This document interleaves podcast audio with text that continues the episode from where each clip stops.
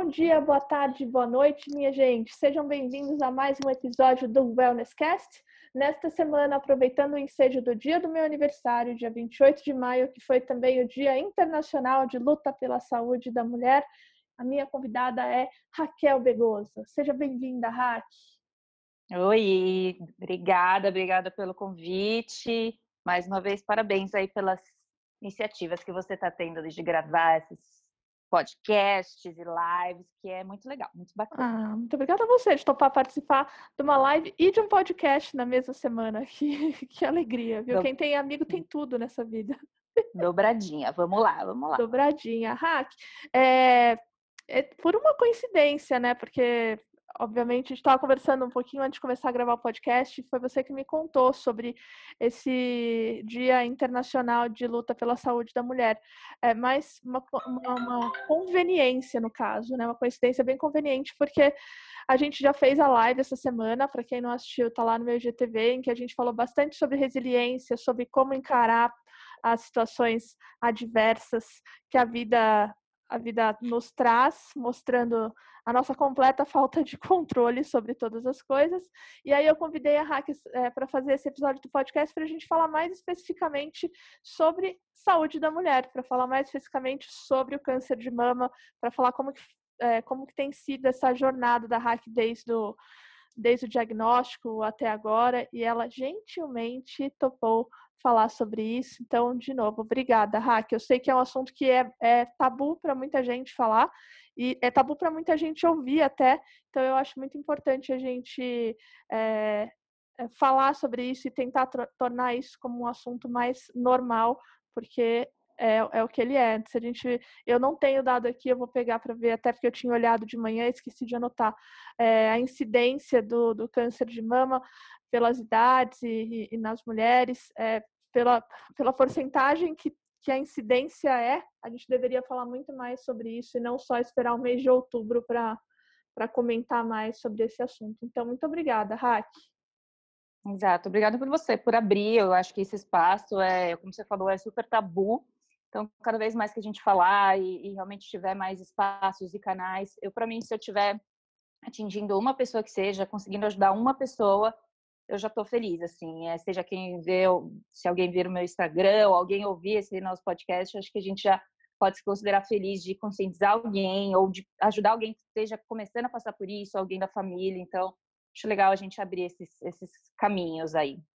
Arrasou, Hack. Vou pedir para você começar contando um pouquinho de como era a sua vida antes do, do, do, diagnóstico, inclusive na questão de saúde mesmo. Você sempre foi saudável? Não? Tinha alguma coisa? Não? Para a gente contextualizar. Certo. Bom, é, eu, eu, assim, eu me considero, eu sempre fui uma pessoa que cuidei da minha saúde, assim, né? É, eu, eu, sempre me alimentei bem, tenho sorte de ter uma, uma mãe nutricionista que nunca teve muita porcaria em casa, a gente sempre comeu bem, é, sempre me conscientizou a fazer meus exames, sim, anuais. Eu não tive nunca desafios com isso, eu fazia certinho, bonitinho, sempre tive grande sorte também de ter convênios de é, plano de saúde, essas coisas que auxiliaram, né, essa condição. Então, eu acho que a única coisa que eu nunca fui tão, tão bonitinha foi com, com exercício físico, assim, mais regular e, e realmente um foco nisso, né? É, aí até em 2015, é, então eu estava morando lá em Recife, trabalhando bastante, bastante. É, foi a primeira vez que eu morei sozinha. E aí eu estava nesse desafio aí, realmente, de conseguir manter a alimentação legal e tentar fazer um exercício físico. Conseguia um pouco mais porque morava um pouquinho perto da praia, eu gostava lá de, de caminhar pela praia. É, mas assim, acho que eu posso dizer que eu sim tinha essa consciência, fazia meus exames, então é... Você ia ao médico uma vez por ano, mantinha ia... tudo Exatamente. Fazia tudo isso bem certinho. Então, é, tá aí a prova que não necessariamente a pessoa é, é, precisa ser desleixada ou não saudável para alguma coisa acontecer, né? É, é, Quantos anos você tinha na, na época do diagnóstico, Roque? Eu tinha 29, foi então em 2015, no comecinho de 2015 eu estava morando lá em Recife, aí eu senti uma, uma uma dor, assim, uma coisinha diferente na mama direita, em cima, assim. Parecia que, que tava tipo, mais. dolorido? era um dolorido e ao pressionar eu sentia alguma coisa mais densa, assim mesmo, né? Aí eu fui ao médico lá, não conhecia nenhum médico, fui por indicação das pessoas que trabalhavam comigo, e aí ele solicitou só um, uma ultrassonografia de mama, a gente fez. A princípio ele não identificou nada, falou que era algo relacionado ao anticoncepcional e tal, trocamos anticoncepcional e, e seguimos assim, né? Mas não melhorou, é, por meses seguidos, assim, não melhorou, não melhorou. Tinha alguma coisa martelando na minha cabeça que tinha alguma coisa errada. E aí, em agosto do mesmo ano, agosto de 2015, eu vim para São Paulo para férias, para passar as férias aqui. Quando que foi dias. Essa, essa, primeira consulta com o médico de Recife? Foi, foi quando, mais ou menos? Foi no começo de 2015, se não me engano, lá para janeiro, fevereiro. Caraca. Então, é, digamos aí que passou oito meses desse, desse trem aí, que eu não sei se já era alguma coisa ou não. Mas, enfim, ficou, fiquei oito meses aí confiando nesse médico. Acho que é um, é um quesito também que eu aprendi bastante. Eu sequer cheguei a questionar o médico é, se a gente não podia fazer mais exames. Eu não voltei ao médico também para dizer, olha, eu acho que continua alguma coisa estranha. Não melhorou, né? Ainda está dolorida. É. Aí, em agosto, eu estava em São Paulo e eu resolvi é, ir ver um médico, que é um ginecologista que eu sempre fui, que trabalhou com a minha mãe, que fez meu parto, meu parto, parto da minha mãe quando eu Sim. nasci, né, no caso. Sim. e aí ele pediu, aí ele me examinou, e aí ele realmente, com a sabedoria de, toda dele lá, ele me pediu a famosa mamografia, que eu nunca tinha feito na vida. Mas tinha, é o. Com outro médico você tinha feito um ultrassom, é isso? Só ultrassom, exato. Só ultrassom da, da mama. E, e, são exames que vêm de maneiras diferentes, né? A mama, realmente, o, o, o, de rastreio aí mais adequado inicialmente é a mamografia. Nunca tinha feito, né? E sempre achei que era um exame que só pessoas de mais, mais idade velhas, teriam né? que fazer, mais velhas e tal. Fui, fiz, sofri horrores, realmente é um exame chatinho, aperta, pressiona, é chato. E como eu já tinha alguma coisa ali, é, doeu muito, né? Foi bem incômodo. E aí, no dia que eu voltei para ele com esse exame, é, eu tinha um voo, inclusive, à tarde para voltar para Recife, para voltar para minha vida de lá. E ele, olhando esse exame, já falou: Não, você não vai voltar para Recife. É, não, não dá para pegar esse voo. Eu quero você aqui. Eu quero que você seja acompanhada por pessoas que eu conheço de perto. Ele, inclusive, marcou uma consulta para mim num mastologista que ele conhecia logo na segunda-feira. Isso era uma sexta. Ele falou: Na segunda você vai estar nesse, nesse local, nesse horário, com esse mastologista para é, dar início em alguns exames. Só com a mamografia não é possível fazer um diagnóstico assim preciso, né? Mas já dá para entender que tem alguma coisa que não está muito certa lá. Sim. E aí, aí começou a saga. Esse outro mastologista que te pediu uma série de outros exames. Isso, que também, assim, o meu, aí começou um medo muito grande porque eles me parecia tudo muito urgente, né? Você vê que esse médico na sexta marcou essa essa consulta com esse amigo na segunda. Eu estive lá na segunda, esse mastologista ligou para um laboratório, para uma amiga dele, para marcar uma, uma, biópsia em seguida da consulta. Então, eu saí do consultório, fui para o laboratório fazer a biópsia. Então, eu comecei a me assustar muito com as urgências que eles estavam tomando, assim, Sim. né? É, e aí também me pediu ressonância e uma série de outras coisas. E aí que começou uma, ah, o início do diagnóstico, assim, mas ainda assim eu não, não sei se eu não sentia tanta confiança é, nesse, nesse médico, porque ele era um mastologista, mas não necessariamente ele era totalmente ligado à oncologia. É, ele é. trabalhava em alguns momentos em algum hospital tal. E aí, não sei porque me deu um clique também de buscar um hospital onde um tio meu estava fazendo tratamento.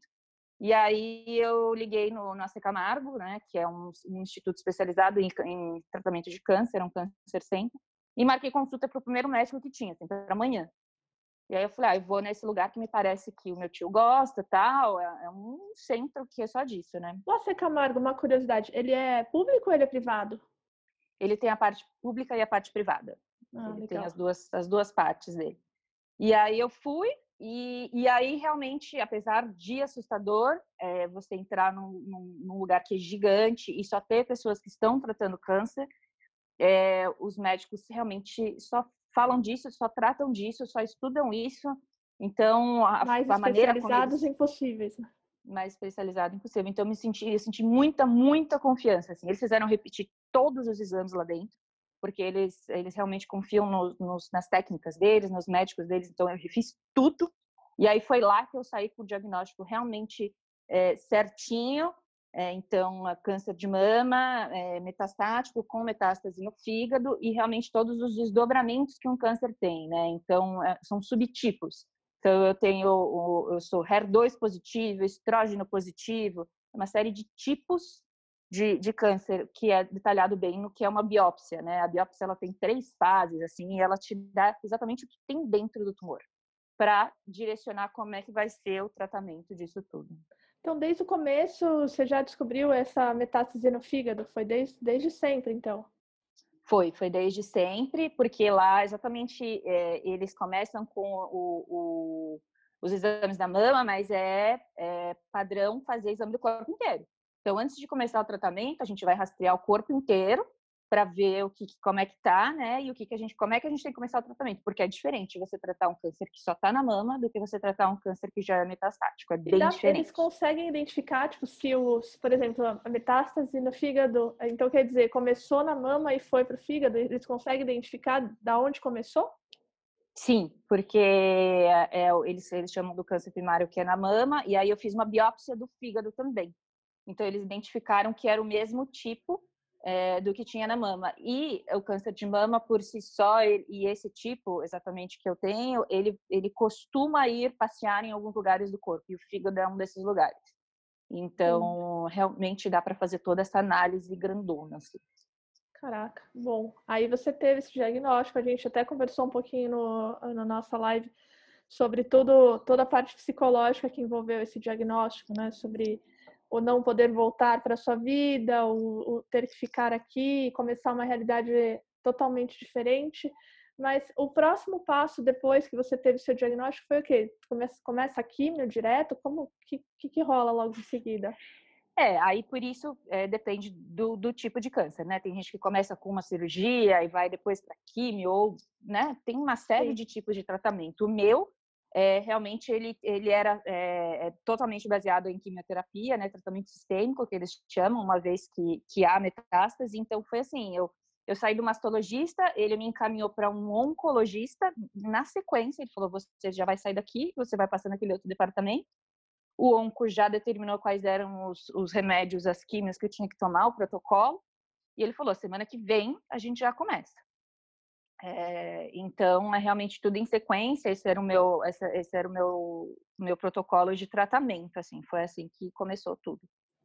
E aí você, a, a gente, quem, eu acho que, bom, eu tenho passado um pouco mais é, por isso, um pouco mais perto por conta do meu sogro que está fazendo um tratamento agora e tal, mas é, tem muita diferença, né, no, no que a químio traz para cada, cada tipo de câncer e cada tipo de tratamento diferente. É, geralmente, quando eu penso, pensava mais em químio, eu sempre pensava numa coisa muitíssimo agressiva, em que você fica muito mal vários dias e a queda de cabelo e tal. Você passou por protocolos que envolviam essa essa coisa que a gente já tem mais estigmatizado do que a químio, e você passou por outros que não eram tão agressivos assim. Como que foi essa sua jornada? Como tem sido essa jornada da químio? É, já já já tô, eu tô no nono protocolo de tratamento, né? Realmente cada medicamento é, a gente não consegue nem falar que assim que é mais forte ou mais fraco. Ele age de maneiras diferentes no seu corpo, né? Então o primeiro protocolo, eu acho que ele envolvia uma série de coisas, mas ele realmente precisava ser um protocolo de ataque, né? Então era realmente a químio que eles falam e eles começam por essa, né? Que é assim, a mais classicona, basicona, vai, apesar de que ela era acompanhada de outros medicamentos que eram mais modernos, né? Eram três medicamentos e aí envolvia assim é, super possibilidades de náusea, é, ficar com dor no corpo, cansada, queda de cabelo. Aí começam os, uns grandes desesperos, né?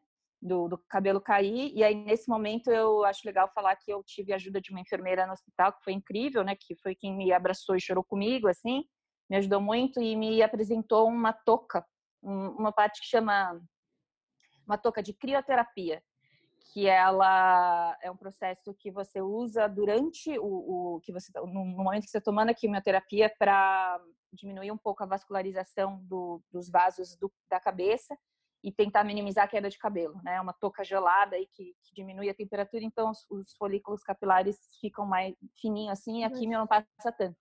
E realmente e aí, ajuda? realmente ajuda. Eu já usei ela por duas vezes. No primeiro protocolo foi o método mais manual, então eu, eu que tinha que congelar essas. Eu comprei essas toucas importadas, de, era, elas são de gel.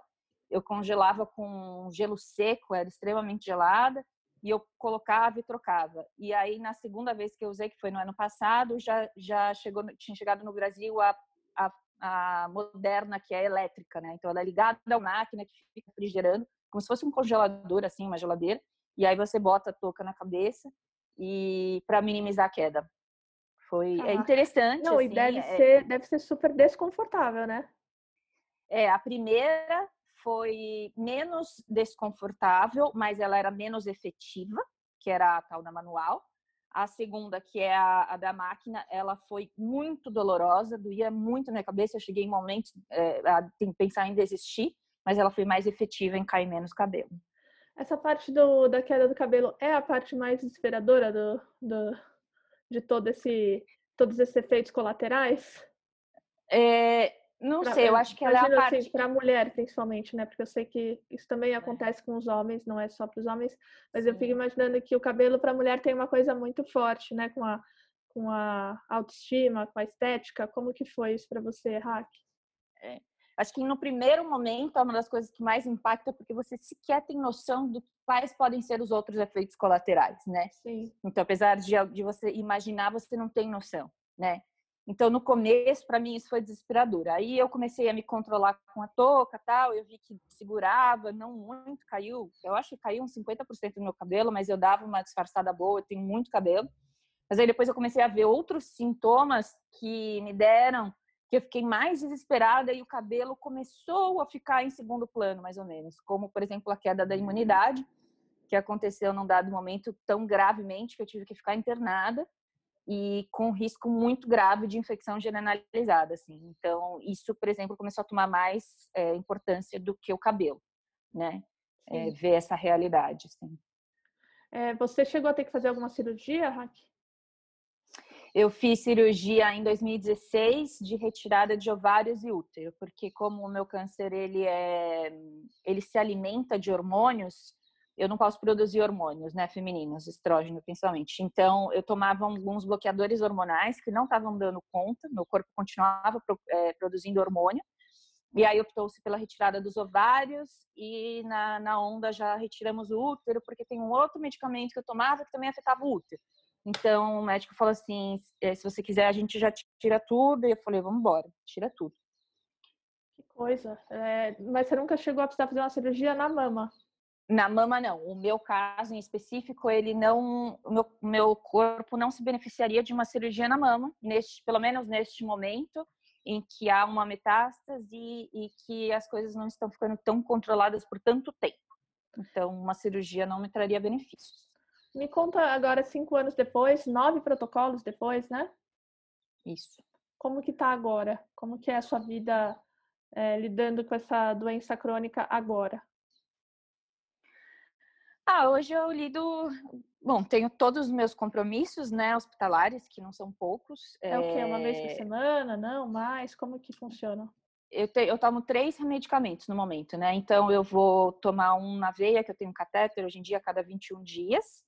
Eu tomo uma injeção, que é uma de cada lado da bunda, que dói bastante, Faz que eu tomei ontem, inclusive. Faz Lodex, essa eu mesmo. No é. seu Instagram. É, essa é a cada quatro semanas. E eu tô tomando dois comprimidos por dia, que é o Abemaciclib, um de manhã e um à noite.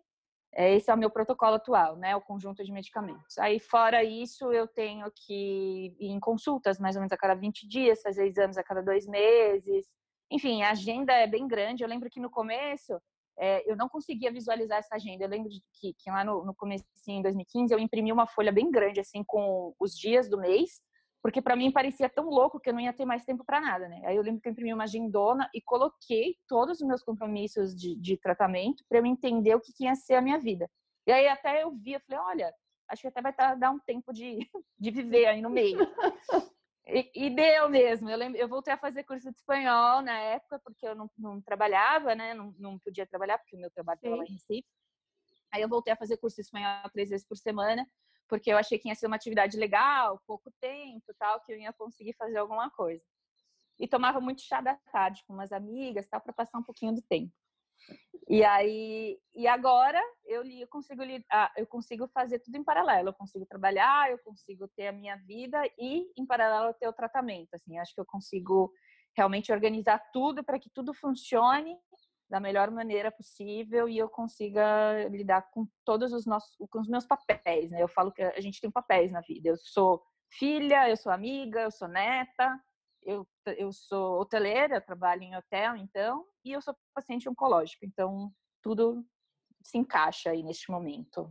Acho bacana uma, uma coisa que você falou na, na live que me marcou e, e, me fez pensar diferente, até que você falou, é uma doença crônica, eu tenho só que lidar com ela como qualquer outra doença crônica. E hoje você diria que você tem, que, é que eu olho de fora, né, obviamente, você vai poder falar muito, muito melhor, mas olhando de fora, parece que a sua vida é consegue seguir normal. Você consegue trabalhar, você consegue ir em show, viajar, fazer as coisas, porque é isso que eu acho que às vezes angustia quem talvez receba um diagnóstico recebeu há pouco tempo ou que, que, se um dia receber, acho que as pessoas têm um pouco a ideia de que depois de um diagnóstico desse a vida acabou, vira só a doença. Uhum. É, e não é, né? Assim, pelo menos o que parece já te acompanhar de longe, assim, pelo Instagram, dá para ver que dá sim para ter uma vida além dessa doença, dessa doença crônica. É, e é o que a gente conversou bastante, que é a escolha, né? A escolha da pessoa viver só isso ou viver também isso, né? Então, eu escolhi viver também isso e sim, o meu tratamento atual me permite ter disposição e eu faço tudo que eu posso para manter a minha disposição, né? Então, a gente fala que a gente cria uma rede de, de apoio, assim, né? Então, eu entendi mais ou menos o que é a receitinha do bolo para eu me sentir bem hoje em dia. Eu sei que eu tenho que me alimentar bem, eu sei que eu tenho que cuidar da minha mente, eu faço terapia, eu sei que eu tenho que cuidar da minha parte espiritual, então eu, eu vou em tudo que eu gosto, igreja, centro espírita, já fui em roda de, de oração cigana, faço tudo isso porque me faz muito bem. Eu faço exercício físico, então eu escolhi e eu, eu entendi que ser, fazer certas coisas me traria, me trazem bem-estar, né? Para o suficiente para eu conseguir lidar com tudo. Trabalhar também é uma das coisas que me fazem muito bem, então eu resolvi continuar trabalhando. É, e, e, aí eu tento, lógico, tem muita coisa chatinha assim que talvez ninguém saiba, ninguém vê, é, como, por exemplo, a dor na bunda que eu tô sentindo nesse momento, ninguém sabe, ninguém vê, mas eu tô aqui lidando com ela. Ninguém com sabe, ninguém de água é quente. E é uma dor que persiste quantos dias, hein, Rack? Porque toda vez eu vejo você falar desse Faslodex, tanto que até é. decorei. É, tipo, é, imagino que seja tipo uma benzetacil vezes alguma coisa. É isso mesmo, uma benzetacil vezes 100 aí, que dói na, no momento da aplicação, e é uma de cada lado, né? Ou seja, não e tem posição, né? Você tem que ficar o quê? Não. De bruços o dia inteiro, então. É, tipo isso. Aí eu fico uns cinco dias com, com ela, assim, com essa dorzinha, porque ela vai bem pro músculo, assim, né? Mas aí eu vou, até brinquei ontem com meus pais, depois da, do hospital, eu dei uma caminhadinha de leve, coisa que eu nunca faço. Às vezes, geralmente, depois do hospital e de tomar injeção, eu vou para casa para descansar e tal. E ontem acho que foi uma primeira vez desse protocolo que eu fui dar uma caminhadinha. E eu acho que melhorou. Eu acho que a caminhadinha é, faz ela talvez circular, circular. e tal. Eu faço drenagem, geralmente, né? Agora na, na pandemia, nós estamos conseguindo fazer drenagem, que também ajuda bastante a circular todos os medicamentos. Então, é, aí eu vou testando coisinhas que me parecem que, que me fazem bem, fazendo a compressinha de água quente, assisto um filme e sigo. Ô, Raque, tá, você estava falando aí dessa rede de apoio e tal. É, entrando mais para esse lado e, e, abrindo um pouco, você já tentou tipo tratamentos alternativos, você, é, coisas que não sejam é, a medicina como a gente conhece tradicional? Você já tentou alguma outra coisa nesse caminho todo? Eu já fiz, é, ligada à parte espiritual, eu já fiz é, cirurgias espirituais, né, em, centros espíritas. Eu faço consultas de microfisioterapia, que é uma coisa bem diferente, assim, que eu não sei nem hum. explicar direito o que é, mas me faz bem. Então, eu sigo fazendo. Olha, essa é... eu também não conheço, hein? é, pesquisa aí, microfisioterapia. Ela é ligada à fisioterapia, mas ela trabalha muito com, com bloqueios. É, ela tem a ideia de que o corpo vai criando alguns bloqueios mediante muita coisa que você viveu, e ela vai tentando desbloquear essas coisas, né? É, hum. e aí tem me feito bem. Uh, tem a terapia, né, que eu faço desde o início, então com terapia a minha é psicó... psicóloga, né, que você disse. Com a minha psicóloga mesmo. Ah, é isso. Eu uso o que eu posso, assim, de que eu me lembre por enquanto. Acho que é. Ah, e me informar muito. Acho que eu leio bastante e, e assim, você entende. Eu, eu leio até a página 2, assim, tem coisas que eu não gosto de ver, estatísticas e tal, tal, tal. Mas eu gosto de entender o que está acontecendo, me informar. É, acho que faz parte aí também de você entender aonde você está e, e né, conseguir por exemplo, debater com um médico e tudo mais. Sim, eu, para complementar a nossa conversa aqui, eu abri o que, que é micro, microfisioterapia, para que serve e os benefícios. Fala que é uma terapia manual que visa tratar a causa da doença e não apenas seu sintoma. Isso. Isso é possível porque nosso organismo tem uma memória própria que é construída através de micromovimentos imperceptíveis dos nossos órgãos de células. Com esta memória, podemos identificar as razões para a perda de vitalidade e descobrir a causa ou trauma que explique a origem de doenças e de vários sintomas que atrapalham a qualidade de vida. Que legal, esse eu não, esse eu não, não conhecia. Eu é. eu estava aqui com, com as estatísticas abertas, já que eu ia falar no começo e acabei não estando com elas na mão, mas é, falando de 2019, que são os últimos dados que eu tenho aqui. Uma em cada, em cada quatro mulheres diagnosticadas com câncer no mundo tem câncer de mama. São 59.700 é. novos casos de câncer de mama estimados no Brasil em 2019. É, é. 2,1 milhões de novos casos de câncer de mama estimados no mundo em 2018. Assim, é muita, é muita, é muita coisa para a gente deixar para falar só em outubro, né? Porque outubro eu acho que virou uma grande referência. É, é, é, mundial, Raque? Eu não, não saberia dizer. O, o, Outubro Rosa? O Outubro é. O Outubro é mundial, sim. É realmente o mês que se fala mais disso, de conscientização e tal, tal, tal. Mas realmente o ideal é falar todo ano, né? Não é. Bom, é, não é só. Apesar de só uma vez ao ano que a gente tem que ir realmente ao médico fazer nossos exames, é, é uma coisa que realmente a gente precisa falar mais aí, conversar e, e enfim, abrir canais aí para o pessoal se se manifestar e quem quiser pensar um pouco mais sobre isso, né? Interessante. Você sabe que a minha ginecologista, que eu adoro, ela é uma querida e eu, eu tenho 30, 30, fiz 37 essa semana. E já é o ano passado, ela vai me puxar a orelha se ela ouvir esse podcast, mas o ano passado, no meu check-up anual, ela já me pediu uma mamografia e falou que ela, para todas as pacientes dela, ela prefere pedir já a partir de 35 anos, que geralmente o protocolo é acima de 40, mas que ela tem pedido já a partir de 35. Então eu acho que está mudando um pouco, não sei, tenho a impressão de que o Outubro Rosa, por exemplo, que é onde eu sempre mais ouvi falar de câncer de mama, talvez tenha esteja criando mais, sei lá, não sei nem como dizer, mais mais awareness, assim, as pessoas estão ficando um pouco mais é, atentas, talvez seja, seja essa palavra. É, é, os protocolos oficiais vêm é, do governo, assim, né? E aí eles, eles rastreiam realmente qual é a maior incidência das idades. Então, eles sabem que a maior incidência está entre 50 e 60 anos. Então, realmente, o foco em fazer mamografia está aí.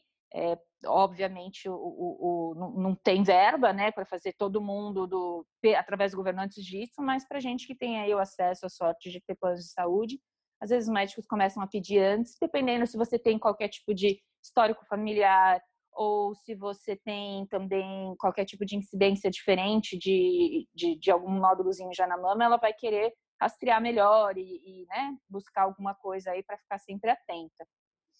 Mas é... é... É, é isso o negócio. É acompanhar. Eu falei, eu falei para você, eu e antes de eu, de eu mudar para Dublin, eu tive que fazer, né, eu sempre tive um nódulozinho na mama, e aí sempre acompanhava, não era nada, e a minha médica resolveu, essa minha médica querida resolveu me pedir, ela falou, ah, já que você está indo embora, né, vamos fazer só uma, uma biópsia de uma agulha fina tal, e aí deu uma um resultado inconclusivo, eu tive que fazer uma biópsia com agulha grossa e tal, e eu estava comentando com você na live o quão importante é, e aí fica um elogio e um agradecimento até, é, ter pessoas como você que, que, que, como fala, que não é colaboram, é que compartilham isso, compartilham tudo isso que você está passando, porque acalma. Se você tivesse que falar alguma coisa para alguém que está passando por isso agora, Rack, que acabou de ter um diagnóstico, o que, que você daria de conselhos aí para quem já está há cinco anos lidando com tudo isso? Ah, é calma, né? Calma, acho que, é, como a gente falou, estava falando um pouquinho no começo, é uma doença crônica, vamos tratar, vamos, é, vamos, vamos atrás aí, continuar vivendo e, e, não se desesperar, porque não é o fim do mundo é, e a gente está junto aí. Eu, eu, eu consegui, é, isso é uma, foi uma coisa que, me, que mexeu muito comigo, foi muito importante, é legal de falar também quando eu recebi o diagnóstico, essa enfermeira que me abraçou e chorou comigo lá no hospital, ela fez uma coisa comigo que eu já tenho oportunidade de fazer com outras pessoas também, e é muito comum nos Estados Unidos. Ela me colocou em contato com uma outra menina que estava fazendo tratamento no hospital. Ela perguntou se eu queria, na verdade, né? É, mais ou menos da minha idade, passando pela mesma coisa.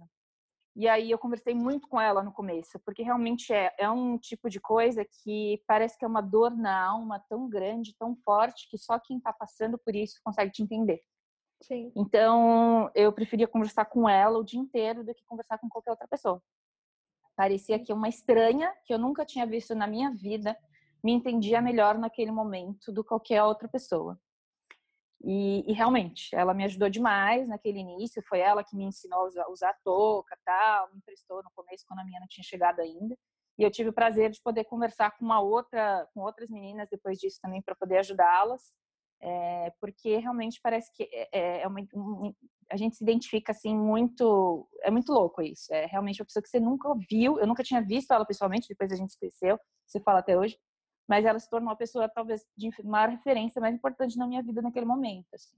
Existem, é, é, isso é uma coisa que a gente vê muito em filme, assim, principalmente nos Estados Unidos, eu imagino que sim, mas existe grupo de apoio? Como, como que isso funciona? Existe, existe bastante.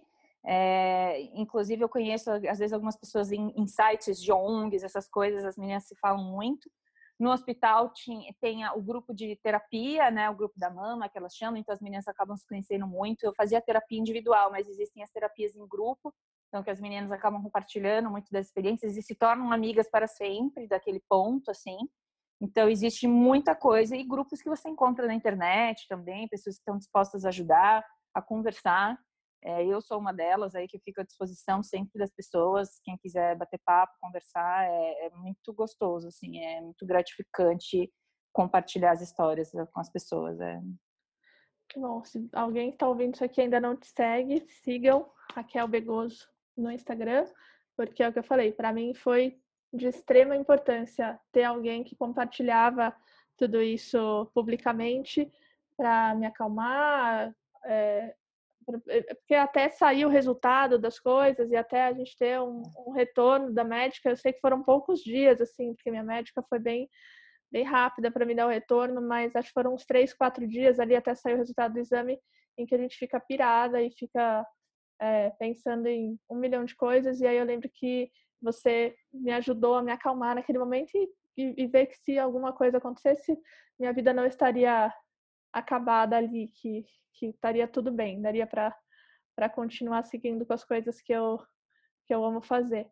É, Hack, muito, muito obrigada de novo, porque é, é, o, que, é o que você falou e eu, eu dou total razão.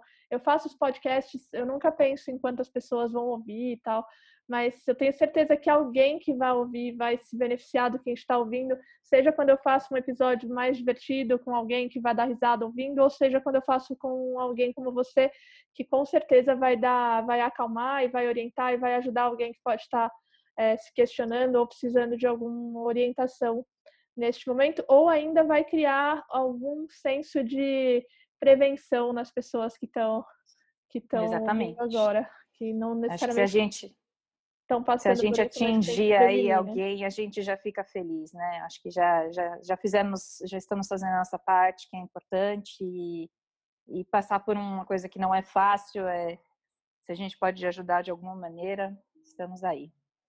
E, Hack, todo, todo final de, de episódio do meu podcast eu peço para a pessoa convidada me, me falar de uma música é, que hum. seja marcante, que você goste, que você é, tenha como, sei lá, música favorita, enfim, para eu colocar no final desse podcast. Você não ouve agora, mas quando for ouvir o resultado desse podcast, ela estará lá. Ah. Eu sempre pego de surpresa para pedir essa indicação. Então, sua vez. É... Ah, eu vou de eu vou de Roberto Carlos, hum. emoções importantes. Se chorei se sorri, o importante é que emoções eu vivi. Ah, adorei. Então pronto. Vai, vai estar tocando neste momento quando você ouvir o seu, seu podcast. Hack, muito, muito obrigada Arrasou. mesmo. Foi um prazer conversar com você. E, por favor, vamos ver se a gente faz outras vezes. Vamos, vamos sim. Obrigada a você. Prazerzaço. E obrigada a todo mundo que ouviu. E um beijo e até a próxima. Tchau. Até. Tchau, tchau. Se chorei ou se sorri o importante é que emoções